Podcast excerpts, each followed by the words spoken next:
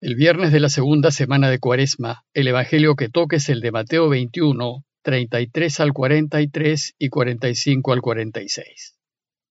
En aquel tiempo dijo Jesús a los sumos sacerdotes y a los ancianos del pueblo, escuchen otra parábola.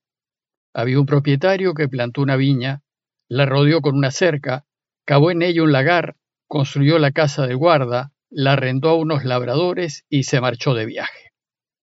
Llegado el tiempo de la vendimia, envió sus criados a los labradores para percibir los frutos que le correspondían. Pero los labradores, agarrando a los criados, apalearon a uno, mataron a otro, y a otro lo apedrearon. Envió de nuevo otros criados, más que la primera vez, e hicieron con ellos lo mismo. Por último, les mandó a su hijo diciéndose, Tendrán respeto a mi hijo. Pero los labradores, al ver al hijo, se dijeron, Este es el heredero, vengan, lo matamos y nos quedamos con su herencia. Y agarrándolo lo empujaron fuera de la viña y lo mataron. Y ahora, cuando vuelve el dueño de la viña, ¿qué hará con aquellos labradores? Le contestaron, hará morir de mala muerte esos malvados y arrendará la viña a otros labradores que le entreguen los frutos a su tiempo. Y Jesús les dice, no han leído nunca en la escritura, la piedra que desecharon los arquitectos es ahora la piedra angular. Es el Señor quien lo ha hecho. Ha sido un milagro patente. Por eso les digo que se les quitará a ustedes el reino de Dios y se le dará a un pueblo que produzca sus frutos. Los sumos sacerdotes y los fariseos, al oír sus parábolas, comprendieron que hablaba de ellos, y aunque buscaban echarle mano, temieron a la gente que lo tenía por profeta. En el contexto de Cuaresma, el relato de hoy nos invita a meditar en los frutos que Dios espera de nosotros. Y la parábola que cuenta Jesús es una versión actualizada de lo que los judíos conocían como el canto de la viña de Isaías 5, 1 al 7. El canto de Isaías empieza así. Una viña tenía mi amigo en un fértil otero. La cavó y despedregó, y la plantó de cepa exquisita. Edificó una torre en medio de ella, y además excavó en ella un lagar, y esperó que diese uvas, pero dio frutos agrios. En este canto de Isaías, el dueño de la viña es Dios, y la viña es Israel. Y por medio del canto, Isaías denuncia al pueblo, pues Dios le ha dado todo y ha hecho todo lo que ha podido hacer por él. Pero el pueblo, en lugar de agradecerle con buenas obras, lo que ha producido es fruto incomible, frutos agrios. En el relato de hoy Jesús se dirige a los sumos sacerdotes y a los ancianos del pueblo, y todos ellos conocían muy bien el canto de Isaías, y sabían lo que denunciaba Isaías. Entonces Jesús empieza a narrar su parábola, y su inicio se parece mucho al de Isaías. Dice el texto, escuchen otra parábola. Había un propietario que plantó una viña, la rodeó con una cerca, Cavó en ello un lagar, construyó la casa del guarda, la arrendó a unos labradores y se marchó de viaje. Hasta aquí, el canto de Isaías y la parábola de Jesús son muy semejantes. A este punto, los sumos sacerdotes y los ancianos del pueblo seguramente traen a la memoria el canto de Isaías. Además, se acuerda cómo termina, con la furia de Dios. Dice el canto de Isaías, ¿y qué más se puede hacer ya en mi viña que no se lo haya hecho yo? Esperaba que diese uvas. ¿Por qué ha dado frutos agrios?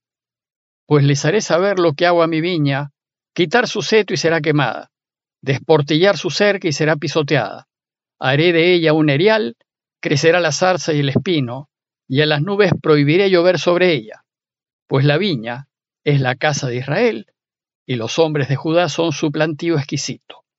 Esperaba de ellos justicia, y hay iniquidad. Honradez, y hay alaridos. Jesús en su parábola modifica el canto de Isaías y le pone otra conclusión. Si bien Dios sigue siendo el dueño de la viña, e Israel sigue siendo la viña, ahora Jesús añade a los labradores que le arriendan la tierra al Señor. Y estos labradores arrendatarios son los jefes religiosos de Israel. Ellos deben trabajar la viña eficientemente y entregar sus frutos al dueño. Dice el texto que llegado el tiempo de la vendimia, el Señor envió sus criados a los labradores para percibir los frutos que le correspondían.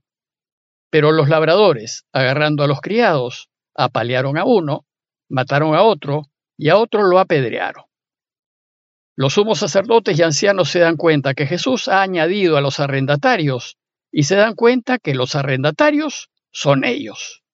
Es decir, que la parábola está dirigida a ellos y que la crítica es a ellos.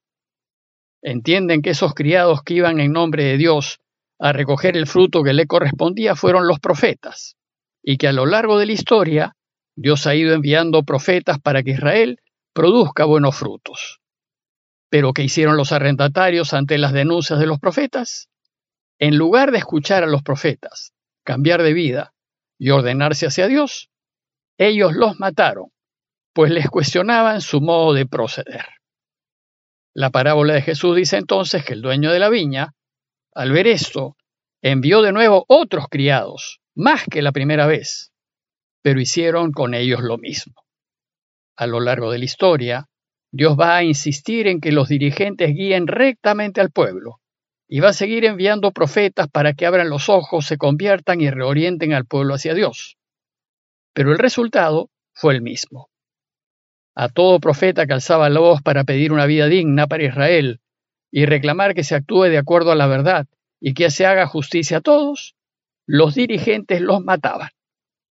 Así ha sido la historia de Israel y así, desgraciadamente, es nuestra historia. Jesús continúa con su parábola diciendo, por último, les mandó a su hijo diciéndose, tendrán respeto a mi hijo. Aquí el hijo representa a Jesús, y los dirigentes judíos que lo escuchaban se dieron cuenta de que Jesús hablaba de sí mismo. Entonces el Señor continuó con su parábola diciendo, pero los labradores al ver al hijo se dijeron, este es el heredero. Vengan, lo matamos y nos quedamos con su herencia. Y agarrándolo, lo empujaron fuera de la viña y lo mataron. De esta manera Jesús delata a los dirigentes judíos que se estaban confabulando contra él y que estaban planeando su muerte.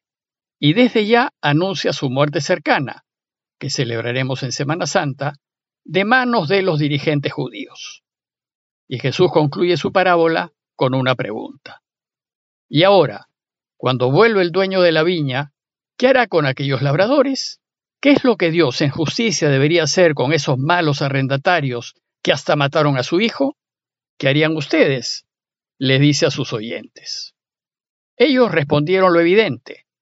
Hará morir de mala muerte esos malvados y arrendará la viña a otros labradores que le entreguen los frutos a sus tiempos. En justicia, Dios sacará a esos dirigentes de mala manera y pondrá otros que sepan guiar al pueblo hacia Dios y lo haga dar buenos frutos. Una vez terminadas sus enseñanzas, Jesús hace una explicación adicional para que sus oyentes entiendan bien que en la parábola el Hijo es Él, y les dice, ¿no han leído nunca en la Escritura la piedra que desecharon los arquitectos es ahora la piedra angular? Es el Señor quien lo ha hecho, ha sido un milagro patente.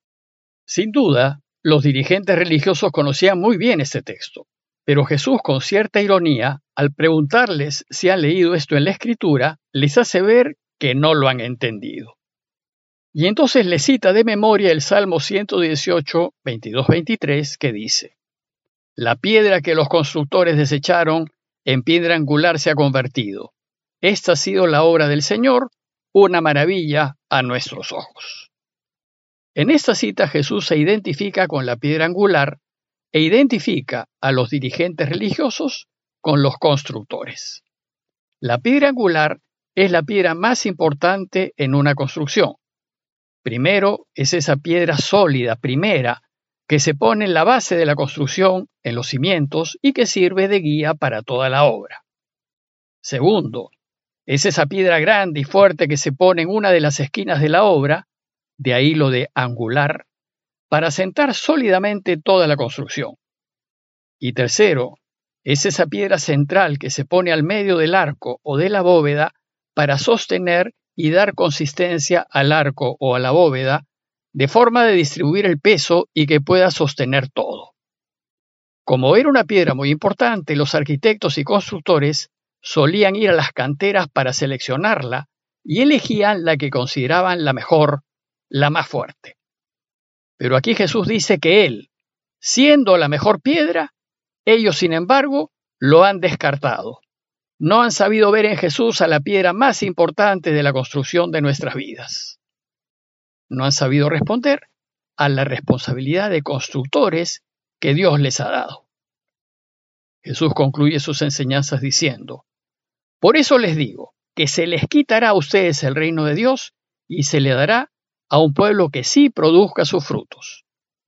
Los dirigentes judíos no serán más los encargados de guiar al pueblo de Dios porque han mostrado su incompetencia. Ahora ese pueblo que sí producirá frutos es el nuevo pueblo de Dios, su iglesia. Jesús espera que los dirigentes de su iglesia sí sean competentes y que su nuevo pueblo produzca mucho fruto. El relato termina con la reacción de los que estaban escuchando. Dice el texto que los sumos sacerdotes y fariseos, al oír sus parábolas, comprendieron que hablaba de ellos. Y añade el texto, y aunque buscaban echarle mano, temieron a la gente que lo tenía por profeta.